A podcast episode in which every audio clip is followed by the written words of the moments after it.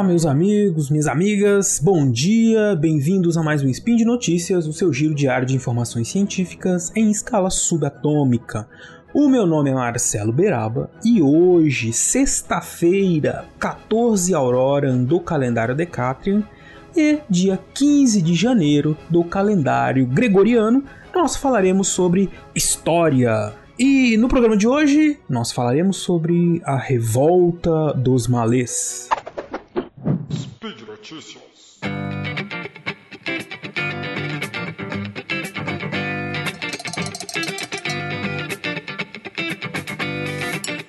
A Revolta dos Malês foi um movimento que aconteceu na Bahia em 1835 foi liderada por um grupo de escravizados africanos conhecidos como malês. Malês era a designação dada aos africanos muçulmanos na Bahia naquele momento, e eles articularam e lideraram esse importante movimento que envolveu tanto escravizados quanto libertos e que teve repercussões no Brasil e no exterior. Num contexto de muitas críticas internacionais ao tráfico de escravizados e à própria instituição da escravidão, somado a um medo da rebelião generalizada dos escravizados, a revolta dos malês significou, trouxe à memória, especialmente dos escravocratas, que havia um barril de pólvora muito próximo a eles que a qualquer momento podia explodir, que era justamente o grande potencial, especialmente no Brasil, para a rebelião dos escravizados. Mas essa não é uma história de uma exceção. A rebelião dos malês, a revolta dos malês, faz parte de uma longuíssima tradição de rebeldia dos escravizados. Nós temos a, o costume de dar atenção somente para esses grandes eventos, aqueles que mostram rebeliões de grande porte, como a revolta dos malês, mas elas aconteciam cotidianamente. Havia muitas formas de resistir à escravidão, formas que podiam ser como essas, re rebeldes e mais diretas, né, usando da violência para se, se ver livre da, da escravidão, ou poderia ser também indiretas. Mas o que deixava muito assustados, é, indiretas eram coisas como, por exemplo, trabalhar mais devagar, uh, negociar possibilidade de formar família, uh, também poderia ser uma situação de escolher os. O, o, negociar os dias de trabalho, né? enfim, havia muitas formas de resistência também que não eram necessariamente ligadas a, a, uma luta física. Mas aqui nós estamos na revolta dos malês, e esse era o grande medo um medo, a onda negra e o medo branco, uma expressão que muito bem caracteriza esse momento, não só no Brasil, mas também no Ocidente é, como um todo, escravocrata, especialmente depois da rebelião, da Revolução Haitiana em 1898, que foi a primeira revolução negra que aconteceu nas Américas e que deu fim ao regime escravista e inaugurou o Haiti. E, e deu é, origem ao país Haiti. Bom, a revolta dos malês, ela foi sendo planejada desde. No... Ela aconteceu em, em 25 de janeiro, do dia 24 para o dia 25 de janeiro de 1835. Ou seja, há exatamente 186 anos atrás. Desde novembro de 1834, já começaram a surgir motivos que levaram à formação da rebelião em 1835, no começo de 1835. Algumas das causas, além, evidente, da própria, é, do, do, próprio sistema escravista, da, da, dos horrores do sistema escravista, estavam no fato de que é, as autoridades locais estavam interrompendo algumas das comemorações da, dos rituais islâmicos e inclusive com a destruição de uma mesquita que motivou estes é, é, é, africanos que eram muçulmanos a começarem a planejar a revolta. Né? Houve. A revolta foi denunciada, né? É, nós temos casos, relatos nos processos dos presos na revolta de que houve uma delação feita por libertos, um deles chamado Domingos, uma outra chamada Guilhermina e Sabina, eles usaram sim dos seus conhecimentos, dos seus contatos com os senhores, com os brancos, para é, em sinal de, de, de, de lealdade, né, a, denunciaram a revolta. Também tinham seus motivos pessoais para denunciar essa revolta, cada um deles, né, é, que fazia com que nós não postamos, não, não, podemos achar que é porque eles eram a favor do regime escravista. Não é isso. Essa delação ela tem a ver com os próprios interesses daqueles indivíduos. Muitos deles ligados à busca de alguma recompensa, né? qualquer é, reconhecimento, né? ou mesmo um laço de lealdade né? com aqueles senhores ou ex-senhores. À medida, no momento em que foi feita a, a, denúncia, isso foi no dia 24, um dia antes, né? O dia 24 foi escolhido por ser um dia de uma festa religiosa. Diferentemente dos operários, os escravizados faziam suas revoltas não em dias de trabalho, mas em momentos de lazer. E o dia 25 de janeiro seria o dia de uma festa, festa em homenagem a Nossa Senhora da Guia, que aconteceria no bairro do Bonfim, Salvador, que até então era um bairro rural, cheio de roças, hortas, fazendas, engenhocas e distante 8 quilômetros do centro urbano de Salvador. Então era um domingo da Senhora da Guia, um bom dia para que os escravos se rebelassem, como disse para vocês, porque era um dia em que eles teoricamente estariam livres da vigilância senhorial. Pois muito bem, após a denúncia feita pelos Domingos, pela Guilhermina e pela Sabina, desencadeou-se uma série de medidas preventivas como por exemplo o reforço da guarda do palácio do presidente da província, o aumento do número de rondas noturnas nos distritos, o envio de uma fragata baiana para vigiar o Mar de Salvador. Também foram organizadas patrulhas que revistavam as casas onde residiam os africanos. E todas essas medidas acabaram levando à descoberta de uma reunião, um sobrado, na ladeira da praça, onde aproximadamente 60 africanos ceiavam. E isso estava previsto no calendário muçulmano. E nesta reunião, provavelmente era onde estavam sendo tomadas as últimas decisões para o Levante. A ideia era que a rebelião começasse às 5 da manhã, momento em que os escravos iam buscar água. Mas era cerca de uma hora da madrugada, do dia 25 de janeiro, quando é, os soldados chegaram nesse sobrado, na ladeira da praça, como disse para vocês, e tentaram né, debelar, prender, pegar aqueles indivíduos que conseguiram rechaçar a polícia e logo depois saíram pelas ruas da cidade, dando início, um início precoce à rebelião. Segundo relatos do presidente da província, abre aspas, os diversos grupos dos negros armados discorreram as principais ruas da cidade, fazendo alaridos e algazarras, batendo nas portas dos seus parceiros que saíam a unir-se à turma, não encontrando oposição senão das rondas que de vez em quando faziam algum tiroteio. Salvador então passou a viver momentos de rebelião generalizada.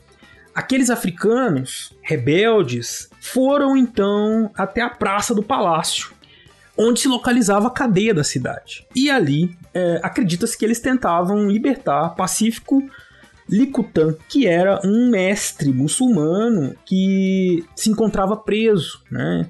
Eles também provavelmente pensavam em tomar as armas dos guardas e libertar todos os africanos que ali estivessem.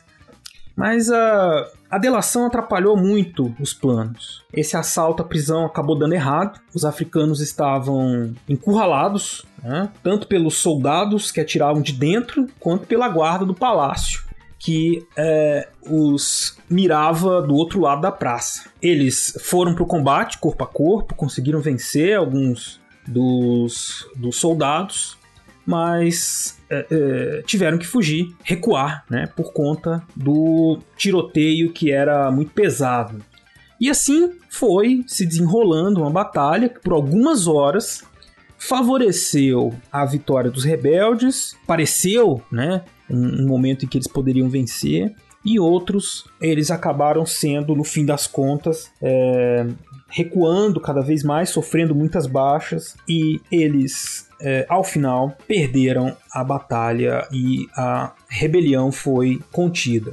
Muitos dos rebelados acabaram escapando para os matos, para os morros. Outros tentaram fugir nadando, morreram afogados, foram capturados, fuzilados ali mesmo naquele momento. E após a vitória das forças é, do governo, o chefe de polícia retomou o bairro do Bonfim com cerca de 70 homens e a insurreição é, é, acabou se debelando. Mas não totalmente, porque eles, esse movimento inicial deu é, é, levantou, né, atiou, atiçou diversos fogos, diversas é, outras pequenas revoltas de pescadores, agricultores em outros bairros, outras, outros distritos de Salvador. Então é por isso que a gente pode dizer que, apesar de ter se consagrado essa ideia de que esse grupo inicial, que estava reunido na ladeira da praça, teria sido responsável pelo ato inicial da, da insurreição, existem evidências de que muitos outros grupos também é, contribuíram né, de forma, de alguma maneira, com este é, cenário, né, com essa rebelião que aconteceu em Salvador. Pois muito bem, né, a gente poderia ficar aqui horas falando sobre os detalhes da batalha, mas eu queria uh, finalizar falando para vocês um pouco do contexto dessa rebelião. Quer dizer, então ela foi causada, apesar de ter sido liderada pelos pelos africanos é, muçulmanos, essa é uma rebelião que faz parte, como eu disse no começo, de uma longa tradição rebelde que existia na Bahia que articulava não só os escravizados, como também os libertos, que eram aqueles que tinham conseguido comprar sua liberdade. Uh, e o que mostra que, com o tempo, foi se constituindo uma certa identidade entre esses grupos, esses segmentos, baseados no fato de que todos eles viviam a mesma experiência, como trabalhadores nas ruas de Salvador, uma condição é, muito similar. Né? Então, eles se uniram é, criaram essa tradição rebelde por conta dessas experiências comuns que eles viviam ali, mesmo sendo libertos.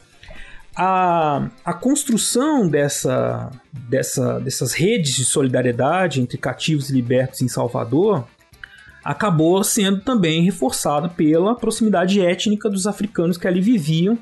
E aí você tinha ali é, é, africanos que eram é, o Yorubás, Nagôs, GGs, e Hausás.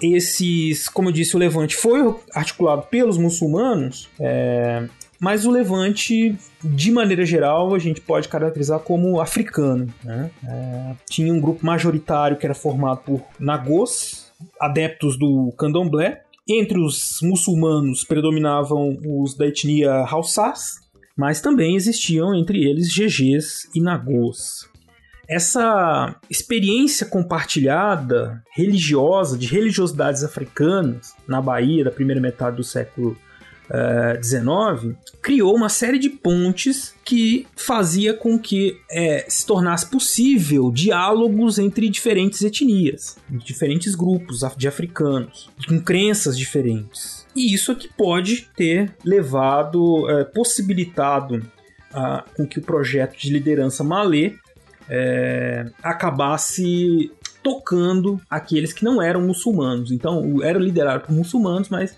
é, a experiência, a religiosidade africana é o que promoveu essa liga que fez com que essa rebelião tivesse é, a expressividade que teve, né, apesar de derrotada. Agora é importante ressaltar que os documentos também revelam que esta era uma revolta com um objetivo radical no sentido de destruir a dominação branca, que foi e, e, e que acabou levando a essa grande adesão. Algumas pessoas, alguns historiadores sugerem até, baseado nas fontes, que houvesse um plano de escravização dos brancos, mulatos e crioulos, que eram vistos como cúmplices dos senhores. Os revoltosos eles tinham, em última instância, o objetivo de construir uma, uma baía só de africanos. Isso é muito curioso e isso tornou a, a revolta um, fonte de grandes medos, porque mostra a capacidade de articulação, de planejamento desses grupos, que, é, o, que, o que assustava muito os escravocatas brancos, porque eles tinham um projeto político. Né? É, era um movimento com estratégias específicas. Escolheu-se a data da, para a revolta, pensou-se estratégias é difícil a gente imaginar o que aconteceu, porque como ela foi denunciada e deu errado, eles tiveram que sair desesperadamente pelas ruas da cidade. Né? Então a gente não consegue observar quais eram exatamente os objetivos, mas alguns ficam muito claros, como o ataque às instituições do Estado, né? a tentativa de libertação, de, de dispersão da, da rebelião para que ela pudesse, para que as forças do coercitivas não conseguissem atacar um fronte só. Né? Então era tudo muito bem pensado em, em, torno desse, desse objetivo, com uma estratégia bem, bem colocada. E isso, é, à medida que foi sendo. Quais são os documentos que nós temos sobre essa, sobre essa revolta? São justamente os processos criminais. As investigações foram levando então a um grande terror aos senhores, né? Porque eles viam aí a possibilidade de que esses grupos de qualquer em uma hora, eles viam que esses grupos tinham a capacidade de mobilização e de criar estratégias de guerra, que era um grande risco para a própria existência do sistema escravocrata. Pois muito bem, no fim das contas, um movimento desse, esse movimento teve uma grande repercussão, como eu disse para vocês, nacional e internacional. Teve consequências na maneira como se organizou a legislação criminal na punição aos escravos revoltados, né, com a instalação da pena de morte.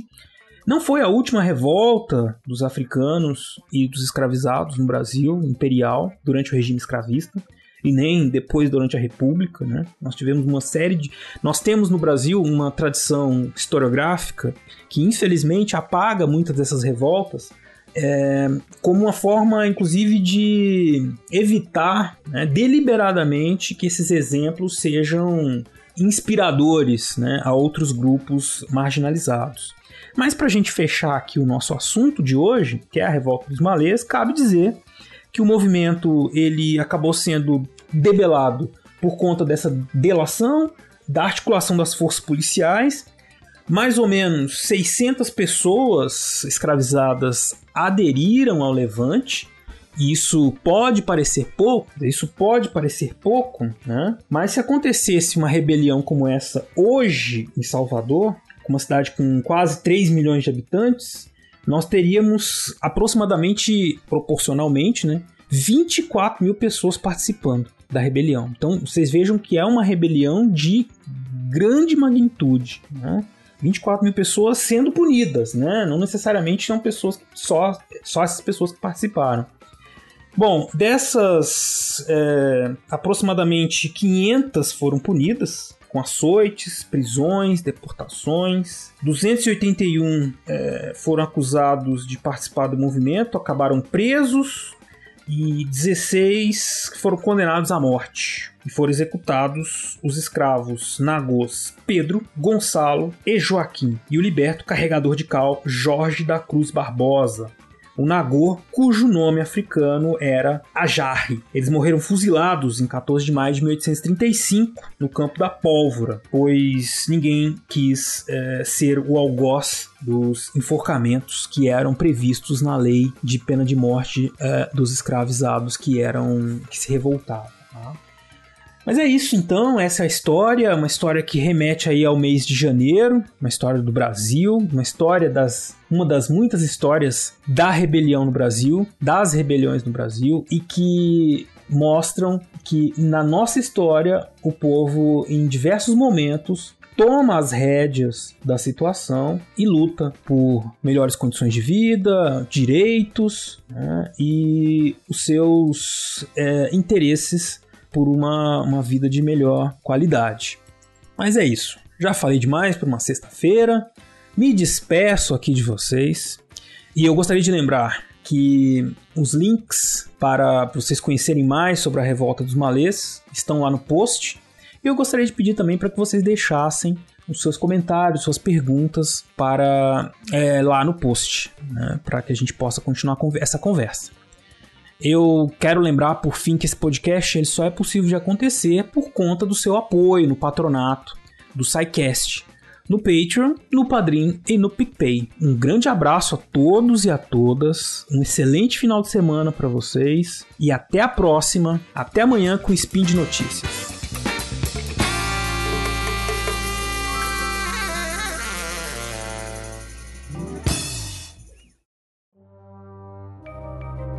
Este programa foi produzido por Mentes Deviantes. deviante.com.br